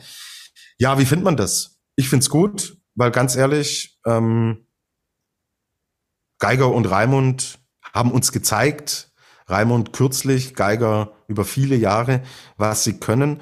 Und wenn ihnen das gut tut und sie in vertrauter Umgebung auch mit dem Bundestrainer dann sagen, wir arbeiten jetzt, unser neues Saisonziel muss jetzt klar die WM sein, dann ist es eine Maßnahme, die nachvollziehbar ist. Ob es die richtige ist, werden dann die Ergebnisse zeigen. Aber sie da jetzt mitzuschleppen, auch nach diesen enttäuschenden Japan-Erlebnissen und da vielleicht auch mal wieder zu sagen, hey, mal raus aus dem Wettkampfrhythmus, zur Ruhe kommen, an den Grundlagen wieder arbeiten, was du in einer Wettkampfphase hast du die Möglichkeit nicht so. Und äh, Skifliegen ist dann schon auch immer noch was anderes im, äh, im Vergleich jetzt in Richtung WM und ich sehe es dann schon so, dass das nachvollziehbar ist, dass man, dass man diese Schritte geht. Für mich war die Entscheidung sogar alternativlos. Also wenn du die, die Vorgeschichte ja gerade schon angesprochen hast, dann ähm, ja, du hättest ihnen einfach keinen Gefallen damit getan, weil nochmal, es gab vielleicht eine Handvoll Skispringer in der Skisprunggeschichte, die sich ihre Form beim, beim Fliegen geholt haben.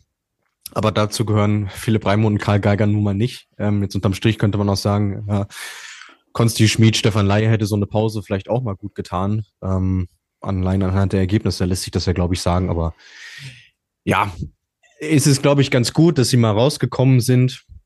Vor allem für, äh, für den Philipp, weil man schon gemerkt hat, okay, nach Japan war der Akku jetzt halt auch echt leer, äh, dass er mal wieder Kraft tanken konnte, auch zu Hause. Von daher, ähm, ja, ich hätte es genauso gemacht und äh, bin mir auch sicher, dass das äh, schon seine Früchte tragen wird. Absolut. Man hat Pius Paschke und Justin Lisso stattdessen mit in die Mannschaft äh, berufen. Chance gehabt, Chance aber sowas von vertan. Das, da hättest du auch zu viert eigentlich antreten können. Also Pius Paschke ist 39. geworden.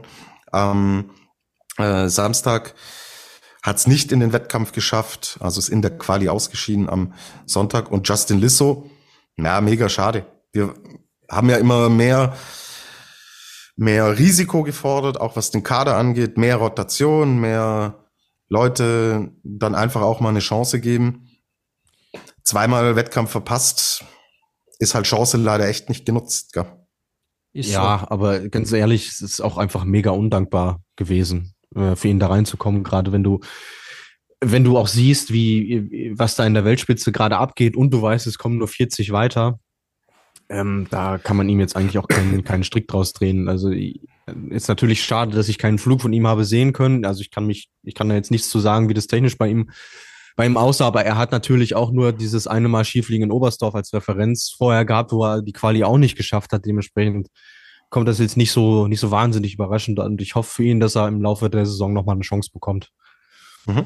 Das hoffen wir auch und bewerten die ganze Geschichte jetzt mal nicht über. So, Jan Hörl möchte ich noch hervorheben, äh, hervorheben aus österreichischer Sicht sehr starkes Wochenende, zweimal auf den fünften äh, Platz gesprungen. Und ja, ja, da kommt einer, da kommt einer in Form.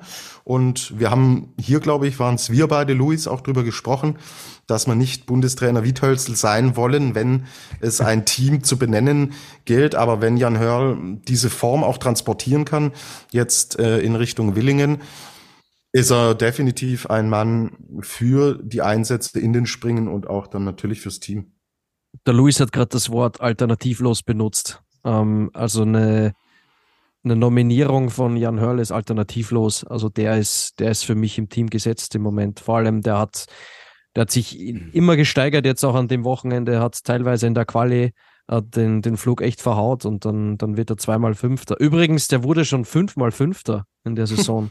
also der Jan Hörl hat anscheinend irgendwie irgendwie Platz, Platz 5 abonniert. Das war auch ganz lustig. Er hat bei uns im Interview dann gesagt, naja, er würde sich schon freuen, wenn es weiter nach vorne gehen würde, aber mein fünfter Platz besser als ein Starmshell.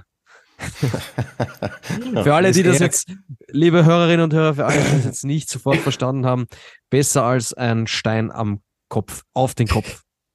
Dann ist er jetzt quasi der, der österreichische äh, Maciekot. Polnische Zuhörer werden aber, wissen, was ich meine. Aber, aber das will ich noch loswerden, Tobi. Ähm, das, das fällt mir beim Jan Hörl ganz besonders auf, ist, dass der es auch immer wieder schafft, wenn er nicht gut in ein Wochenende startet, dass er, er sagt dann, okay, Challenge accepted, Herausforderung angenommen, dann, dann schaue ich, wie ich es einfach am nächsten Tag besser machen kann. Und das macht er einfach, finde ich, mit einer, mit einer coolen Herangehensweise, ist für mich auch so, so jung und erfrischend, auch so ein bisschen ähm, Philipp Raimund-like. Äh, mhm. ähm, kann man vielleicht die beiden ein bisschen vergleichen. Gut, der Jan Hörl ist schon noch einen Ticken weiter insgesamt. Äh, ja, ist ja viel länger auch schon dabei. gewonnen. Klar, aber hat mich jetzt ein bisschen an den erinnert, weißt? Mhm. Das, das, das, das will ich damit sagen. Und wir wissen ja auch von ihm, dass er echt eine Frohnatur ist und ein, äh, echt ein lustiger Typ ist. Und, und na, würde ich auch hinter Stefan Kraft auf jeden Fall herausheben. Ähm, hm. Ja, sehr angenehm. Ich habe mit ihm in Oberstdorf ja. gesprochen und habe danach gesagt, Megatyp. Also da wird man schon mal versuchen, von dem vielleicht irgendwann hier in der Flugshow mal mehr zu hören. So, bleibt man in Österreich unklar fragt, glaubt ihr, Stefan Kraft hat Chancen auf den Skiflug oder den Gesamtweltcup? Zweiteres bitte streichen. Den Gesamtweltcup würde er nicht gewinnen. Jupp. Im Skiflugweltcup, ja, klar. Also, wenn wir über Chancen sprechen, definitiv. Da ist er Zweiter, 140 Punkte. Halber Egner Granerüth 200 Punkte. Das sind nur 60 Differenz. Also da gebe ich ihm definitiv äh, eine Chance. Er ist natürlich der Herausforderer. Favorit ist Halvor Egner Granerüth, aber es kommen noch einige Fliegen und da ist, kann man, glaube ich, auch noch lange nicht von einer ähm, von einer Vorentscheidung sprechen. Im Gesamtweltcup wird er zwar nicht gewinnen, aber er wird, glaube ich, Ancelanischek bald den dritten Platz wegschnappen. Ich glaube, äh, das dauert nicht mehr lang. Jo. Ja, und der ist ehrlich gesagt dann auch verdient. Also Gesamtweltcup heißt über eine äh, gesamte Saison zu performen und Lanischek ist jetzt leider seit ein paar Wochen so ein bisschen in, eine, in, einem, in einem Leistungstief, zwar immer noch auf relativ hohem Niveau, wenn man von tief spricht, drinnen, aber Top 3 in der starken Konkurrenz, da ist er jetzt sehr, sehr nahe dran. Als wir über Halvor, Halvor gesprochen haben, hat Jan Niklas die Frage, sehe ich jetzt, ist Granerüth in der Form seines Lebens? Also war natürlich schon bockstark vor zwei Jahren, aber so stark, auch mit der Tournee. Also klar, wenn wir die Tournee mit einberechnen, dann gibt's von mir ein Ja. Stärker habe ich ihn noch nicht gesehen. Hm. Wüsste, mir fiele auch kein Gegenargument ein, ja. Ja, ja und er hat ja auch, er ist ja auch äh, reifer geworden. Ne? Ja. Also ich würde auch, ich würde auch zustimmen. Mhm. Okay, super. Äh, Lugi fragt, schafft es Stefan Kraft auf, Kraft auf Platz eins der ewigen besten Liste der Podestplätze? Ich habe am Wochenende was nebenbei gehört, äh, bin aber da ehrlich gesagt ein bisschen blank, was die Statistiken angeht. Luis, da bist du doch mein, ja. mein Anker in, in stürmischer See. Gernot, äh, du warst jetzt längere Zeit nicht da. Darf ich von dir nochmal dein Lieblingswort äh, hören, wenn es um solche Sachen geht? Na, Na? Was, was, was sagst du sonst so gerne zu mir? Ah, das wandelnde Skisprunglexikon. Aber hey, so. ich bin in der, ich bin in der Statistik auch nicht so schlecht. Ich kenne sogar ja. die beiden Herren, also, die, noch okay. vor, die, noch vor, ihm liegen. Aber dann, äh, dann ist das Lexikon Zahlen jetzt mal ruhig. Jetzt ja. ist, äh, jetzt haben wir äh, mündliche Prüfung. Ja. Gernot Clement oh, ist der Prüfling und Luis Holuch ist der Prüfer. So. Okay, also ich weiß, dass erstmal anständig anziehen, junger Mann. So. Gerade hinstellen und Respekt vor dem Prüfer.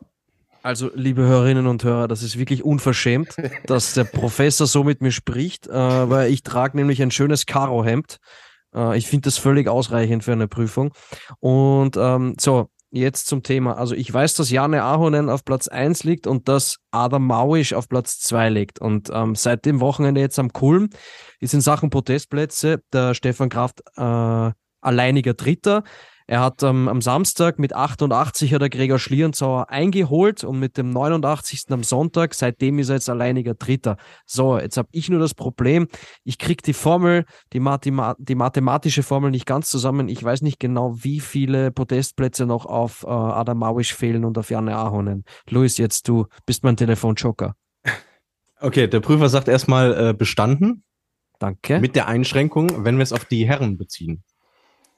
Denn die Statistik insgesamt führt natürlich eine Frau an. Sarah Takanashi mit 113 Podien, eine Ahun mit 108, Adam Mawisch mit 92. Ja, wir reden ja über die Herren jetzt. Stimmt. Und dann äh, ist die Antwort auf die Frage der Hörerin, des Hörers, lieber Gernot. Kann das schaffen? Macht das? 108 hat Ahonen Ja. und äh, Mauisch hat 92. 92. Ja, gut. Die 92 wird er sicher schaffen. Ich glaube, das hängt auch davon ab, ähm, wie sich der Stefan Kraft seine Zukunft vorstellt und wie lange er noch, ähm, wie lange er noch Skispringen will. Ich glaube, ähm, er hat uns in den letzten Jahren gezeigt, äh, äh, äh, dass er, wenn er Bock hat, wenn er verletzungsfrei ist, immer für einen Podestplatz gut ist und ich traue ihm das auch noch in den nächsten fünf, sechs Jahren zu. Dann könnte er sogar noch äh, Janne Ahonen gefährlich werden. Ähm, ich würde sagen. Er ist 29, klar. Ich meine, wenn er, wenn er so einen Weg wie, wie Kamitz doch zum Beispiel oder so geht, dann springt er noch fünf Jahre und dann, dann, dann Ja. hat, er, hat er das locker im Tank. Also Gernot, äh, ich, ich- ich, weiß ja, was ihr beiden für eine Wette am Laufen habt, deswegen ist eigentlich nur die Frage, ob du dich traust, die nächste Bratensemmel zu verwetten. Oh, okay, okay, okay. Jetzt kommst du mit dem Thema um die Ecke. Es ist natürlich Ja. jetzt schwierig, weil die Hörerinnen Also- und Hörer wissen jetzt nicht, worum es geht.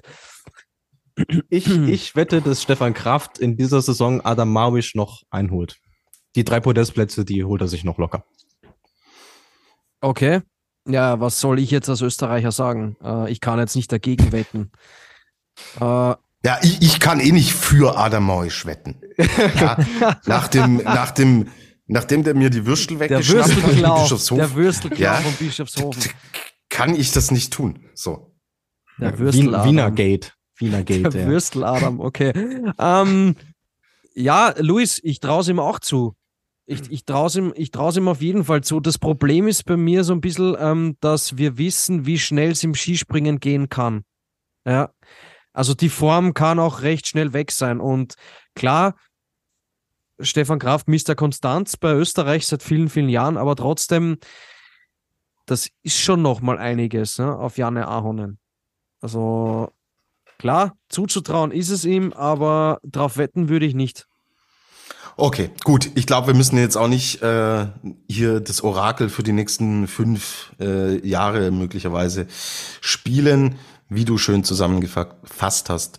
Zuzutrauen ist ihm, wenn die Planung passt und stimmt und wenn er sein Niveau so halten kann, dann gehe ich eigentlich davon aus, dass er dieses Ding auch packt. So, eine Frage zu Timmy Seitz vom Flo.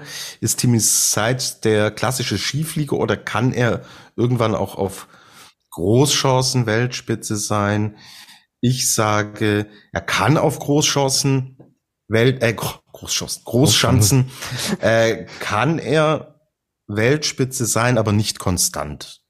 Punktuell ja, aber die Konstanz zeigt er uns, seit er voll mit dabei ist im Weltcup, das sind jetzt, sind jetzt knapp vier Jahre, dreieinhalb, vier Jahre, zeigt uns eigentlich immer nur beim Skifliegen. Aber klar, ähm, er ist 22. Also da jetzt zu sagen, äh, der Zug ist abgefahren, längst nicht. Wenn da der Knopf irgendwann aufgeht und man da die richtige Mischung findet, dann kann das in Zukunft einer werden, der uns um ganz große Titel, also auch um Gesamtweltcups mitspringen kann. Ich würde es vielleicht einschränken, dass es auch auf die Art Großschanze ankommt, weil es gibt Großschanzen und Großschanzen. Ähm, sowas, was jetzt Richtung Fliegerei geht, so Ruka, Titisee Neustadt oder Willingen, vielleicht auch Klingenthal, sowas äh, in der Gegend würde ich sagen, ja, da ist er teilweise sogar schon Weltspitze, aber wenn es jetzt um so Klassiker geht, äh, Innsbruck, meinetwegen auch Engelberg, Wieswa oder so, da sehe ich ihn auch in Zukunft nicht ganz weit vorne. Gut, aber erst 22 los. Damit ist er auch noch nicht ausgereift. Nee, auch da können sich Dinge noch ändern. Also auch hier wollen wir nicht zu weit nach vorne schauen.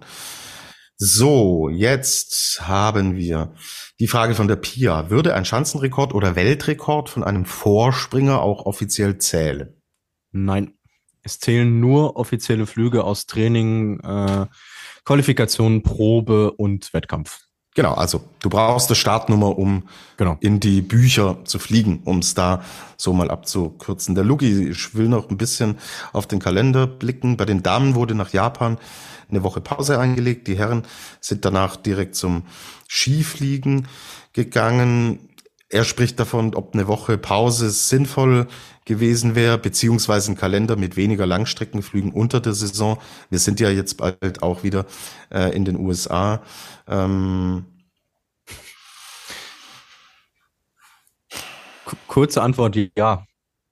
Weil was so Kalenderplanung angeht, ähm, der Skisport möchte ja so werden wie die Formel 1. Da sind sie, was die Kalenderplanung angeht, auf einem sehr guten Weg. Weil Ja, was die an unnötigen Flugkilometern und so haben, das äh, Also Jap schwierig. Japan und USA hätte man halt einfach irgendwie verbinden können. Genau, ja. Also Das- gerade, auch das gerade wenn man wenn man sich so Sachen wie Klimaneutralität irgendwie auf die Fahne schreibt, dann ist dieser Kalender absolutes äh, Und konterkariert das Ganze.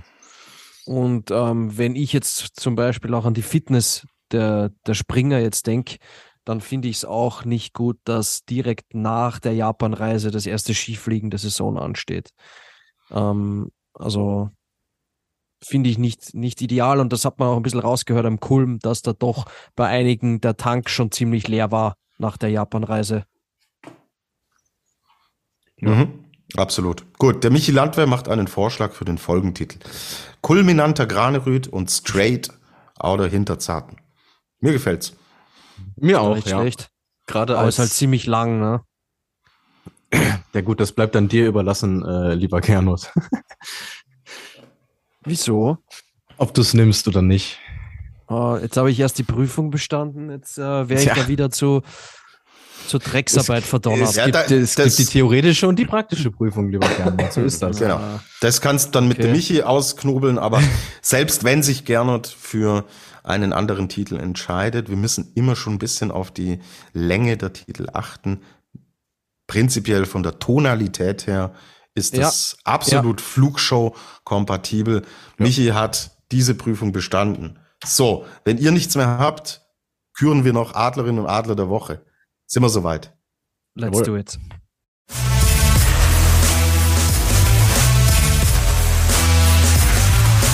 Die Flugshow präsentiert den Adler des Wochenendes.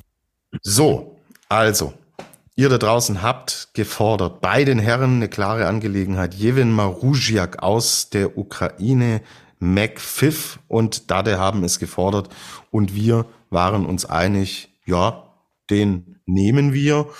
Und ja, Luis, kannst du uns zu, zu diesem äh, Mann was erzählen? Also, dass wir hier die ukrainische Flagge dann sehen, das war ähm, am Sonntag der 26. Platz doch eine schöne Geschichte und kam schon sehr überraschend.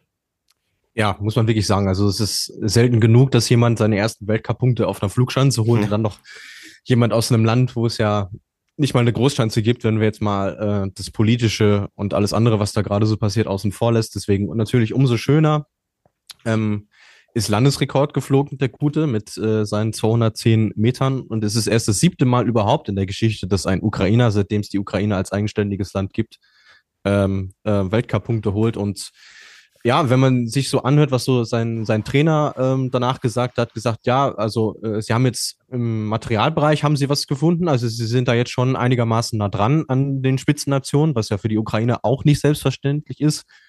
Plus der Junge soll im Training schon sehr, sehr gute Sprünge abgeliefert haben und hat es jetzt im Wettkampf auch mal geschafft. Deswegen, ähm, ja, auch wenn ich es leider nicht vollständig live sehen konnte, es hat mich ähm, sehr gefreut. Ist ein, äh, eine schöne Nachricht aus einem Land, was ja doch gerade leider Gottes sehr gebeutelt ist. Mhm, absolut. Gut, dann gibt's hier den Adler der Woche. Bei den Damen wurden Abigail Strait, Maren Lündby mit ins Spiel gebracht. Da hatten wir schon mehrere Kandidatinnen, aber auch hier, ähm, das ist ja so ähm, der Adler-Touch, den wir immer sehr gerne mit reinbringen, wollen wir sozusagen eine Exotin küren. Und das, Luis, ist, boah, jetzt kommt natürlich das Ki, Chi. Okay, Luis, bitte. Wie heißt sie? Äh, Chi, äh, Liu Chi, wie der Chinese sagen würde. Okay, Ja. okay. Ja. Genau. Erzähl wie uns was Deutsche, zu ihr. Wie würde der Deutsche sagen? Die Kilui. Kilio. Kilio. Der Die Kilio. ist schon bald wieder Karneval, oder? Ja. Oder Fasching, oder je nachdem, woher, wo ihr uns gerade hört, ja. Ähm, Erzähl uns was zu dieser Chinesin, die ja äh, zwar hier gefühlt sehr, sehr überraschend äh, kommt, aber die allerjüngste ja auch nicht mehr ist. Äh, das ist so, ja. Ähm, und sie hatte tatsächlich schon mal ein Top-10-Ergebnis. Das ist aber auch schon sehr, sehr lange her. Wenn ich mich recht entsinne, war es im März 2013 in, in Trondheim. Da ist sie sogar siebte geworden und am Samstag eben achte. Und ich muss sagen, die ist mir schon im Training aufgefallen, weil sie da auch äh, sehr, sehr weit vorne mit dabei war. Ansonsten bin ich ehrlich extrem schwierig, irgendwelche Anknüpfungspunkte mit dem chinesischen Team zu, zu finden. Also ich habe keine Ahnung, wie so ihre Geschichte oder sowas ist, aber ähm, Mai, ist schön, dass die jetzt wieder dabei sind. Man muss ja sowieso dazu sagen, dadurch, dass die nur maximal 90 Tage am Stück überhaupt im Ausland sein dürfen, haben sie jetzt eben so lange gewartet, dass sie jetzt die entscheidende Phase der Saison äh, mitnehmen können, weil es eben da diese Regularien gibt seitens der chinesischen Regierung. Und wie die an diesem Wochenende aufgetreten ist, äh, war wirklich sehr, sehr gut. Äh, wenngleich ich sagen möchte, ich hätte auch eine Nominierung von Abigail Strait sehr gut verstanden. Und jetzt kann ich es ja sagen, ich habe, bevor das am Freitag losging, noch mit Janko Zwitter sprechen können, den wir ja vor zwei Wochen, glaube ich, den Adler gegeben haben. Da habe ich ihm so, so einen Spruch gedrückt, habe ich gesagt, jetzt an dem Wochenende ist eure Beste nicht dabei. Und da sagte er nur so, ah, pass mal auf die Abby auf, die richtet es an dem Wochenende schon. Und was soll man sagen? Der Mann kennt sich aus. Ein Macher. Ein Macher. Absolut. Okay. Hat alles getroffen. So, und dann würde ich sagen, schauen wir kurz auf das, was in Willingen passiert. Da haben wir natürlich pickepacke volles Programm. Ich lese euch jetzt erstmal einfach nur die, die Weltcups vor. Die Damen und die Herren sind da zusammen. Am Freitag ist Mixteam um 16 Uhr. Uhrzeiten stehen hier bei der FIS noch nicht drin. Vorher werden die Qualifikationen sein, oder? Luis? Ja, Qualis sind am Freitag um 12 Uhr bei den Damen und um 18.15 Uhr, also direkt nach dem Mixteam Ah, bei den Herren. okay. Okay, also da haben die Damen und die Burschen haben dann, die, die entsprechend teilnehmen, am Mixed-Team viel zu tun. Dann ist die Qualifikation, wie gesagt, am Freitag für die zwei Springen am Samstag 12.15 Uhr die Damen, 16.10 Uhr die Herren. Am Sonntag machen wir dann das Spielchen mit der Qualifikation zunächst der Damen, wieder 12 Uhr, Luis. Nee, 10.30 Uhr. 10.30 Uhr, gut, danke. Äh, Herren um 14.30 Uhr die Qualifikation. Da, danach, also nach der Quali bei den Damen kommt um 11.45 Uhr der Wettkampf und die Herren, wie gesagt, Quali 14.30 Uhr, Wettkampf 16 Uhr und damit bin ich für heute fertig. Und wenn ihr beide nichts mehr habt, dann bedanke ich mich sehr herzlich bei dir, lieber Luis, für die Eindrücke aus Hinterzarten und natürlich, dass du die Prüfung abgenommen hast und er hat die Prüfung bestanden und er soll natürlich belohnt werden und ähm, dann, Luis, wenn es für dich okay ist, gibt's für den Diplomanten Gernot Clement heute die Abschiedsworte. Ja, ich möchte nur sagen, es war mir wie immer ein inneres Bratenzemmelessen mit euch. Oh, Schiffrin. oh. Das Rätsel bleibt bestehen. Das müssen wir. Ja, gut. Klär mal auf, wenn die Wette, wenn die Mal. Wette aufgegangen ist. Genau. Ja, Raus. genau, genau. Super. Dann sage ich vielen Dank an äh, meinen Professor, an meinen Telefonjoker. Äh, freut mich sehr, dass ich die Prüfung bestanden habe und ich bedanke mich vor allem bei euch, liebe Hörerinnen und äh, liebe Hörer. Jetzt haben wir eh schon ewig lang aufgenommen. Ich glaube, es reicht jetzt auch. Ähm, wir wünschen euch eine tolle Woche und dann hören wir uns schon ganz bald wieder. Ähm, ihr wisst ja, wo ihr uns findet in den sozialen Medien. Instagram unter dem Namen Flugshow könnt ihr uns gern eure Beschwerden, Wünsche, Anregungen mitteilen und gerne mit uns kommunizieren. So könnt ihr dann immer Teil der Sendung werden. Also, das war's von uns. Schöne Woche. Fliegt's, soweit es geht. Und tschüss.